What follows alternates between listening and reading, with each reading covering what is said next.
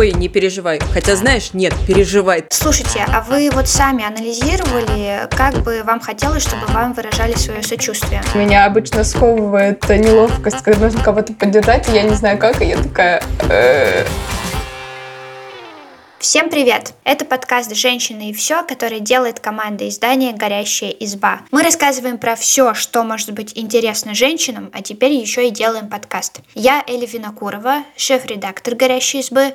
Вместе со мной главный редактор Таня Никитина. Привет-привет! И редактор «Роста» Полина Накрайникова. Всем привет! На прошлой неделе у нас вышел классный текст про то, как отвечать на нетактичные вопросы и комментарии родственников в стиле «А жених у тебя тебя есть. Его можно почитать на нашем сайте, а мне тем временем вспомнился другой наш текст, который, кстати, входит в топ-3 самых популярных материалов в избе. И его название звучит так. Пять фраз, которые помогут больше, чем «не переживай». Ну, или как правильно поддержать своих близких. Точно. А как вы думаете, почему именно этот текст стал таким популярным? Для меня, наверное, это уже не загадка, потому что ответ здесь будет таким, что э, мы так или иначе в нашей жизни сталкиваемся с ситуациями, когда нам нужно поддерживать своих близких, и каждый раз, когда ты оказываешься в этой ситуации, ты в некотором ступоре. То есть ты понимаешь, что тебе вроде как нужно что-то сказать, но в голову ничего не приходит. И люди читают этот текст даже не просто за тем, чтобы, ах, какие там еще есть фразочки, кроме «не переживай», а в принципе, чтобы посмотреть вообще, как можно, какими словами можно поддерживать своих близких.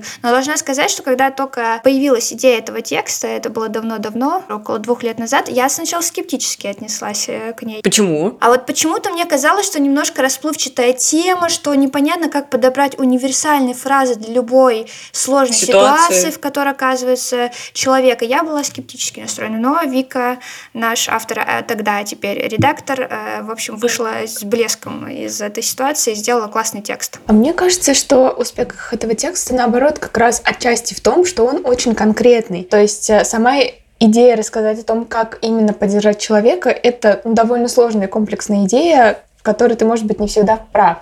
Но часто говорят, что говорить «не переживай, и все будет хорошо» — это плохо, а что говорить взамен ну, не говорят. Говорят, ну, попробуй как-то по-другому. И как минимум для того, чтобы начать делать это иначе, какие-то конкретные фразы, которые ты можешь, ну, хотя бы просто запомнить и попробовать использовать их и какие-то аналоги, может быть действительно полезным, потому что, ну, это конкретный совет. И ты можешь начать попробовать и сказать вместо «все будет хорошо», я готов тебя выслушать и посмотреть, что будет. Посмотреть, как человек к тебе открывается и удивиться, что это правда работает немного лучше. Полина, а у тебя есть какие-то теории? Слушай, да нет у меня, наверное, тут теории, потому что действительно в ситуации, когда нужно кого-то поддержать, мне кажется, это максимально неловкая, некомфортная ситуация, потому что ты видишь, как человек, на которого тебе, как правило, не плевать, а, что ему больно, что ему тяжело, и ты без понятия, что сделать, чтобы облегчить его муки, потому что а, если бы все было очень просто, и ты мог просто что-то сделать, то, наверное, ты бы наверняка это сделал, но вместо этого ты ищешь какие-то дурацкие слова, а на языке все время какие-то неподходящие в стиле там, ну, не плачь, все образуется. И ты, э, когда произносишь их, думаешь, ой, какую глупость я сказал, какой ужас. Поэтому мне кажется, что этот текст э, настолько и популярен, что люди просто э, хотят найти в том числе поддержку в этом тексте и чувствуют себя менее неловко вот в этих дурацких и тяжелых ситуациях. Да, ведь на самом деле человека, которому нужно поддержать человека, тоже нужно поддержать. Вот такой круговорот, да. Да, нужен текст пять фраз поддержки для человека, которому нужна поддержка. Так вот, ну а давайте все-таки разберемся, что не так вот с этой фразой э, «не переживай». Если смотреть по словарю, то переживание — это такое душевное состояние, которое вызвано сильными ощущениями и впечатлениями. И то есть получается, по сути, когда мы произносим фразу «не переживай», то мы призываем собеседника не испытывать эмоций и убрать свои чувства поглубже. Именно. Причем, во-первых, сделать это очень трудно, если человек потерял кого-то близкого, был отвергнут или там потерпел еще какую-то крупную неудачу.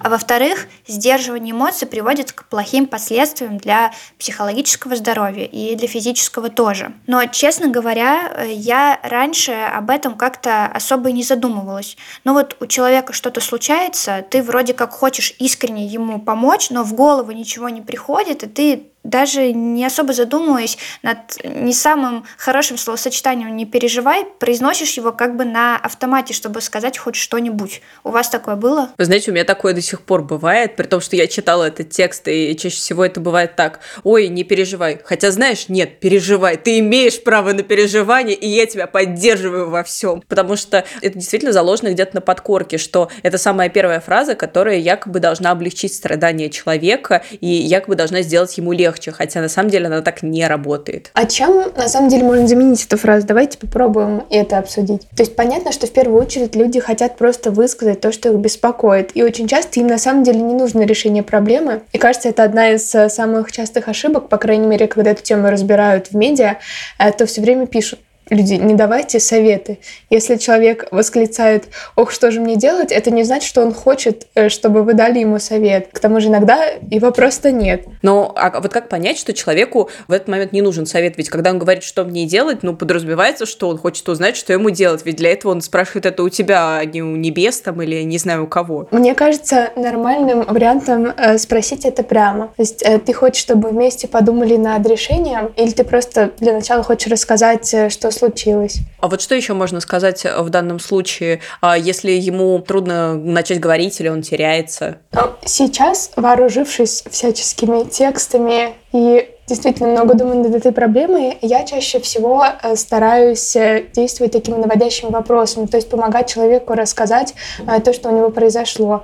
Можно сказать, расскажи, что случилось, что тебя беспокоит, почему это произошло, что ты испытываешь, чтобы показывать человеку, что ты его слушаешь, что ты хочешь узнать то, что он хочет тебе рассказать, и, ну, как бы вывести его на монолог. Но при этом, мне кажется, не стоит а, настаивать, если видите, что человек явно не хочет разговаривать. В таком случае просто достаточно дать знать, что вы всегда готовы выслушать, если он передумает, а не тыкать его палочкой и не расспрашивать, ну что, может быть, вот поделишься? Ну вот как? Ну давай, давай. Согласна с тобой, Полин. И мне еще кажется очень важно проговорить одну мысль. Если вы видите, что ваш близкий человек явно чем-то расстроен, но пытается это скрыть, а это часто бывает, когда, например, ну, он не хочет ранить вас или ему просто сложно раскрыться, попробуйте объяснить ему, что его эмоции — это нормально, и что вы не будете стыдить его или высмеивать его. И, возможно, эти слова поддержки помогут э, расстроенному человеку раскрыться и облегчить свои переживания. И вот если формулировать это в одну фразу, то можно сказать ему так. «Э, Твои чувства — это нормально, и ты точно можешь ими со мной поделиться. Мне кажется полезным еще такой совет. Он полезен не тогда, когда вам нужно поддержать человека прямо сейчас, а когда, в принципе, вы находитесь с кем-то в близких отношениях, романтических или дружеских, или семейных, это, в общем, не важно, и вы хотите хорошо его поддерживать. А, мне кажется полезным наблюдать за тем, как человек поддерживает вас или как он поддерживает других. Мы как раз недавно обсуждали это с друзьями и обнаружили, что на самом деле у нас у всех немножко разные потребности в том, а, как э, мы хотим, чтобы нас успокаивали или поддерживали. То есть кому-то хочется, чтобы его просто обняли и все. И его, например, просто бесит, когда с ним начинают там разговаривать или говорить, что, ну, успокаивать, говорить, что все будет хорошо. А кому-то, правда, нужны советы. Такие люди тоже бывают, э, которым хочется вместе обсудить, как выйти из ситуации. Кому-то хочется вместе позлиться, например, вместе поругать кого-то, кто его обидел, или саму ситуацию, или еще что-то. О, а, это вот. я. Это, кстати, тоже, мне это тоже всегда помогает. Ну, правда, скорее, когда какая-то не очень серьезная проблема, но все же. А, вот, и Скорее всего, если человек поддерживает вас как-то, например, он вас обнимает, или, например, он, э, как делает мой муж, пытается найти логическое обоснование проблемы, которая вас тревожит, даже если это никому не интересно. И тогда, скорее всего, именно это нужно ему самому. А вы, в свою очередь, можете словами рассказать, что нравится вам. То есть, э, мне кажется, нормальным завести этот разговор в какой-то э, нейтральной обстановке, э, если у вас близкие отношения, и вы знаете, что вам нужна поддержка друг друга, и рассказать, что вот, когда я расстроена, мне хочется вот это. Как вам Есть кажется? еще такой момент важный. Знаете, некоторые люди, когда у них случается какое-то несчастье или просто какая-то проблема, говорят, слушай, мне нужно побыть одному. Э, давай, пожалуйста, я побуду, и потом там я, когда приду в себя, я сам выйду на связь, или там я сам к тебе там приду, там в комнату вернусь и так далее. Э, вот в таких случаях нужно давать человеку побыть одному или нужно все-таки пытаться выходить на контакт? Ой, мне кажется, очень зависит от человека и от его особенностей, потому что, с одной стороны, если он сам просит об одиночестве, наверное, он имеет право на это одиночество. С другой стороны, мне кажется правильным в таких ситуациях иногда спрашивать там, ну как ты, может быть, увидимся. Ну, то есть э, время от времени просто мониторить состояние человека, не требуется ли ему какая-то помощь или поддержка, потому что, может быть, ему уже надоело быть в одиночестве, но он не отследил сам этот момент, потому что поглощен горем и уже чувствует себя очень одиноко. Да, и не знает, как из этого выйти. Меня тоже в ответе на этот вопрос беспокоит именно эта вещь, что одиночество на самом деле, оно в любом случае пагубно для человека. Мне кажется, что человеку все-таки важно в какой-то момент побыть с кем-то близким, кто его поддержит. А когда он говорит «оставьте меня в покое», это скорее не решение проблемы, не то, что ему поможет, а бегство от этого и какая-то защитная реакция. И понятно, что здесь, с одной стороны, нельзя, э, там, тебе человек говорит, я, дай мне побыть одному, ты, а ты говоришь, нет, мы все равно с тобой будем вместе, там, или я тебе позвоню, но мне кажется, стоит попытаться обозначить какой-то промежуток, через который вы все равно ну, ему позвоните или к нему придете, там, окей, сегодня, завтра побудь, пожалуйста, один, но послезавтра я тебе позвоню, спрошу, как ты, вдруг у тебя что-то поменяется. И то, точно так же, если будешь готов поговорить, звони мне там в любое время. Потому что мне кажется, что, что одиночество — это не решение проблемы, да, и так, наверное, э, ну, стоит какое-то время давать себе побыть одному, но не стоит убегать от всех и от всего. С другой стороны, вот я как раз человек, которому пиковые моменты эмоций очень важно побыть одной. И я очень ценю, когда люди это уважают, потому что мне довольно неловко часто высказать какие-то очень сильные эмоции перед друзьями. Мне почему-то кажется, что их сметет как ураганом, что это будет разрушительно абсолютно для всех вокруг. И когда я остаюсь одна, я могу выплеснуть это полностью, покричать, поплакать, возможно, там написать печальное стихотворение, и меня отпускает. А потом я могу уже а, в более каком-то спокойном состоянии состоянии об этом говорить. Но тут, э, конечно, у всех по-разному. Да, я согласна с тем, что на самом деле часто легче делиться своими переживаниями уже после того, как ты с ними немного пожил, ты их уже осмыслил, и ты уже рассказываешь это, ну, как прошедшую историю. То есть, вот, значит, мне плохо, вот поэтому, поэтому. А, и у тебя иногда даже уже есть какое-то решение, и тебе просто уже нужно это вывалить. А когда э, это в моменте, мне, например, тоже трудно делиться, потому что для этого нужно не только переживать переживания, но еще и думать о том, как это сформулировать. При этом еще видеть, как человеку тяжело, который пытается тебя поддержать, но он не читал тех пять фраз, которые тебе помогут, и вообще не знает, что делать. С другой вот стороны, у меня в семье есть пример э, абсолютно противоположной реакции на проблему. У меня есть э, близкая родственница, которая каждый раз, когда что-то происходит, она просто берет телефон, вооружается и начинает э, обзванивать абсолютно всех. И пока она не выговорит вот полностью всю проблему абсолютно разным людям одними и теми же словами, то она не успокоится. И поэтому э, так сильно различаются способы поддержки. Я думаю, что, возможно, в ее ситуации всякие фразы в духе «не переживай» вполне сработают, потому что ну, она просто их не слушает, ей абсолютно все равно. Она переживет все в момент, когда закончится телефонная книжка. Слушайте, а что вы думаете насчет фразы «мне знакомы подобные чувства» или «ой, а у меня тоже такое было»? То есть, к примеру, у человека случилось какое-то несчастье, а у вас был какой-то схожий опыт. И очень естественным кажется вспомнить эту ситуацию и поддержать его тем, что вы расскажете, что вы тоже это пережили. Но с другой стороны, э, когда у меня случаются такие ситуации, я чувствую себя что если я сейчас буду рассказывать про свой опыт, это будет ну как-то бесчувственно. То есть человек делится со мной своей проблемой, а я говорю, хорошо, ну подожди, э, ты знаешь, я уже тоже это пережила, все со мной в порядке, э, и рассказываешь свой случай. Возможно, человек совершенно не хочет этого слушать. И я до сих пор не знаю, как лучше действовать в таких ситуациях. Помогает ли человеку то, что ты рассказываешь подобный опыт, или наоборот, ему хочется говорить о своем. А что вы думаете? У меня, кстати, здесь довольно однозначная позиция. Я считаю, что нельзя вообще рассказывать. Вот в момент, когда ты утешаешь человека, говорить о том, что вот у меня был такой же опыт или там схожий опыт, и там было тра-та-та-та-та. Вот в момент точно нельзя, потому что это действительно переключает внимание с человека, которому плохо на вас, и он, это может быть происходить подсознательно, ну, вы можете этого не сознавать, но это, в общем, не помогает.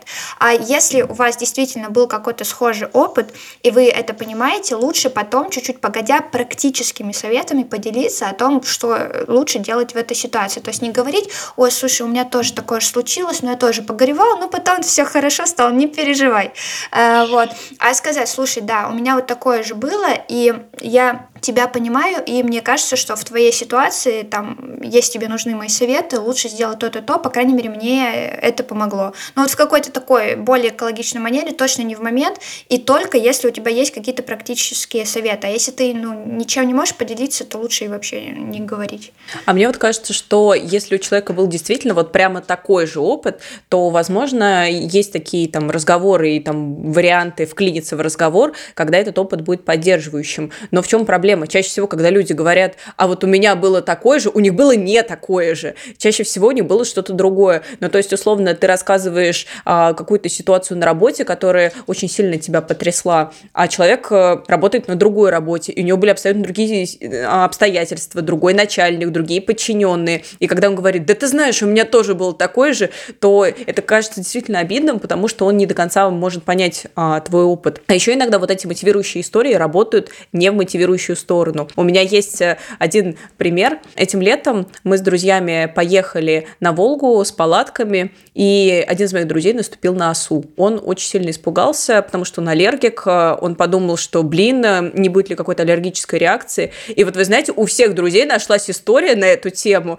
но при этом вся история, все истории были с ужасным какой-то каким-то концом в стиле там, ой, да, да был там одного знакомого, но он в больницу поехал, там все было ужасно. И каждый раз, когда вы думаете о том, а, поделиться ли вашей историей, думайте о том, какой эффект она будет иметь, и действительно ли она поддержит человека, точно ли у вас такой же опыт, закончился ли этот опыт позитивно. Мне кажется, просто из этих соображений лучше лишний раз ничего не рассказывать, потому что вы, правда, можете очень сильно навредить и задеть человека. Пожалуй, да. Но кажется, самое полезное, как вы можете применить свой собственный опыт, это вспомнить, а что вы чувствовали, и исходя из этого попробовать понять, а как вам лучше поддержать человека.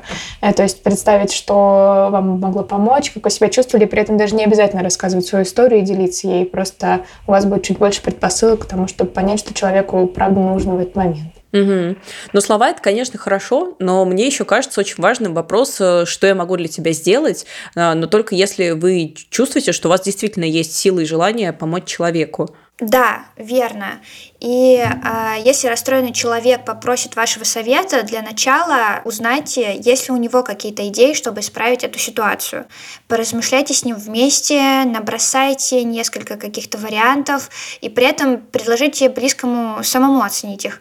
Э, решения с большей вероятностью будут приняты, если человек придет к ним самостоятельно. При этом вы действительно можете предложить ему помощь, можете предложить помощь не только словом, но старайтесь все-таки, чтобы инициатива с вас переходила на этого человека. То есть не берите на себя ответственность за решение его проблем, но э, выразите согласие с тем, чтобы помочь человеку самому с ними разобраться и помочь, э, если это будет нужно. На самом деле мне наиболее естественным кажется выражать свою заботу какими-то действиями. То есть мне это как-то дается проще и кажется более естественным. То есть когда я нахожусь рядом с расстроенным человеком, очень часто трудно на самом деле подобрать слова, даже если ты уже что-то знаешь, все равно. Даже если ты 500 раз прочитала и отредактировала эту статью, вот, но вы всегда можете окружить его бытовой заботой, то есть сказать, э, давай я сварю чай, может быть, посмотрим любимое кино, или давай приготовим лимонный пирог и просто отвлечемся. Вот, а в процессе того, как вы будете это делать, возможно, э, разговор сложится сам с собой. Вот, но в любом случае человек почувствует, что вы о нем заботитесь, что он находится в безопасном, уютном месте, э, что происходят какие-то рутинные действия, которые он любит, и, возможно, он почувствует себя лучше просто от того, что вокруг него сейчас э, комфортная, безопасная обстановка. У меня есть дурацкая история про бытовую поддержку. Короче, как-то раз э, у моей подруги случилась э, неприятная ситуация, она была очень сильно из-за этого расстроена, а мы с этой подругой живем в разных городах. Я в Москве, а она в Петербурге. И тогда я подумала, что будет здорово, если я по бытовому как раз ей помогу, потому что я абсолютно не знала, что говорить, и я придумала заказать ей пиццу. Я знала, что она точно находится дома, что она любит пиццу, ну как бы все складывается. Но прикол был в том, что она никого не ждала и не стала открывать дверь незнакомцу. Вот просто моей подруге 5 лет. Вот.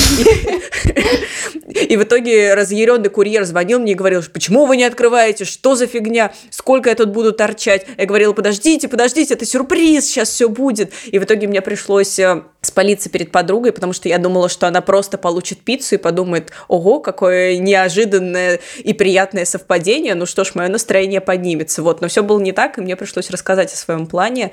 Вот, поэтому, а, если вдруг вы хотите окружить человека бытовой заботой, то неплохо бы спросить у него и, возможно, предупредить о ваших намерениях, потому что реакция может быть самой разной. Полина, а настроение-то поднялось? Ну, по ее словам, очень даже. Слушайте, а вы вот сами анализировали, как бы вам хотелось, чтобы вам выражали свое сочувствие? Да, я анализировала. Я, например, э, ненавижу, когда меня обнимают, особенно полузнакомые люди. Поэтому э, в этот момент я прям все время прошу, пожалуйста, не трогайте, пожалуйста, не нужно, извините. И это, чаще всего это бывает в какой-нибудь момент, знаете, вот я плачу, и меня пытаются обнять, и говорю, вы знаете, не нужно, не нужно. Вот. И немного по-дурацки себя в этот момент чувствую. Но мне, наверное, лучше всего для меня работает, когда мне просто дают выговориться, и когда мне, кстати, помогает, когда мне рассказывают какие-то позитивные истории, схожие с моей, когда есть какой-то действительно у человека релевантный опыт, которым он может поделиться. Поэтому э, я стараюсь выбирать человека, которого излить свои чувства, и который может мне такую поддержку потенциально оказать. Вот. А что у вас? Я на самом деле не могу никак представить, как меня может поддержать человек, который мне не очень близкий, ну то есть просто какой-то знакомый или коллега, мне кажется, никак. Но с близкими людьми я по-моему, достаточно простой человек, потому что я как раз из тех, кого, в принципе, достаточно просто обнять и послушать. Мне не нужно ничего не э, говорить, меня раздражает, когда мне э, начинают говорить, да ничего, да ты лучше всех, там все знаю. То есть меня лучше слушать как-то молча и просто там кивать и обниматься. Еще мне очень сильно помогает посмеяться. То есть после того, как я закончила с эмоциональной частью, можно начать придумывать шутки про эту ситуацию, э, вот, э, или смешно ругать участников, которые меня в ней разозлили или расстроили, вот, вот, и это мне очень быстро помогает, а, вот, и иногда, когда мне грустно, например, моему другу грустно, просто созваниваемся по фейстайму, начинаем ржать, и все проходит, вот, но это, конечно, э, неприменимо к каким-то более серьезным несчастьем, которые, над которыми ты никак не можешь посмеяться, и которые можно только пережить, и мне их легче, на самом деле, переживать одной. Здесь мне достаточно, чтобы меня просто не трогали где-то, не знаю, сутки, чтобы я могла это как-то осмыслить и потом уже выйти просто из комнаты. Или как у тебя? Э, блин, я вот недавно тут осознала, что мы сейчас с вами, кажется, можем оказаться все вместе в большом несчастье, хотя я надеюсь, что все-таки это вырулится. Дело в том, что я записывала подкаст без наушников. И поэтому писался, сейчас пишется мой микрофон и то, как вы говорите. Блин, ну это, конечно, жесткий факап. Напоследок. Да ладно, Эль, не расстраивайся. Вот ситуация, где требуется поддержка. Да уж. Да, ну, кстати, да, к слову, не знаю, может оставить это в подкасте, но к слову о поддержке мне, кстати, помогает выговориться. Вот я, ну, я тоже не люблю, когда мне начинает там утешать, и, по крайней мере, в момент, прям в пик, кто-то начинает что-то рассказывать, какие-то истории, мне тоже важно выговориться, причем тоже одно и то же, нескольким людям вообще хорошо работает. Вот, и ты так все выпускаешь из себя, и становится получше. А вот обратили внимание, кстати, вот моя первая реакция, или я опять сказала, не расстраивайся. Вот я думаю, какой, какой кошмар. Надо, это обязательно надо оставить в подкасте, подкасте, чтобы все, все задумались над своим поведением, как задумалась я. Я тоже, кажется, отреагировала свойственно мне, я просто промолчала, потому что меня обычно сковывает неловкость, когда нужно кого-то поддержать, и я не знаю как, и я такая... «Э, э, не, да. Просто не, не сделаю хуже. Да, просто здорово обсудили, как надо поддерживать, как все правильно. А Нет, потом ну, просто оказались в ступоре. Нет, по-моему, мы сейчас действуем идеально, мы смеемся над этим, и значит, э, все будет хорошо. Не говорите. Да, но я, в общем, думаю, что этот подкаст был поучительным для нас и для вас, надеюсь, наши слушатели и слушательницы. Напоминаю, что все Тексты, которые мы упоминали, будут доступны в описании. Если вам есть что рассказать по теме выпуска, оставляйте свои комментарии в соцсетях. Также подписывайтесь на нас, ставьте лайки и слушайте на всех популярных платформах. Кстати, еще у нас есть подкаст «Горящая изба», в котором мы даем советы на самые разные темы. Например, что делать, если на улице к вам начали приставать. На него тоже можно подписаться, если вам интересно. Всем пока! Пока-пока! Всем пока!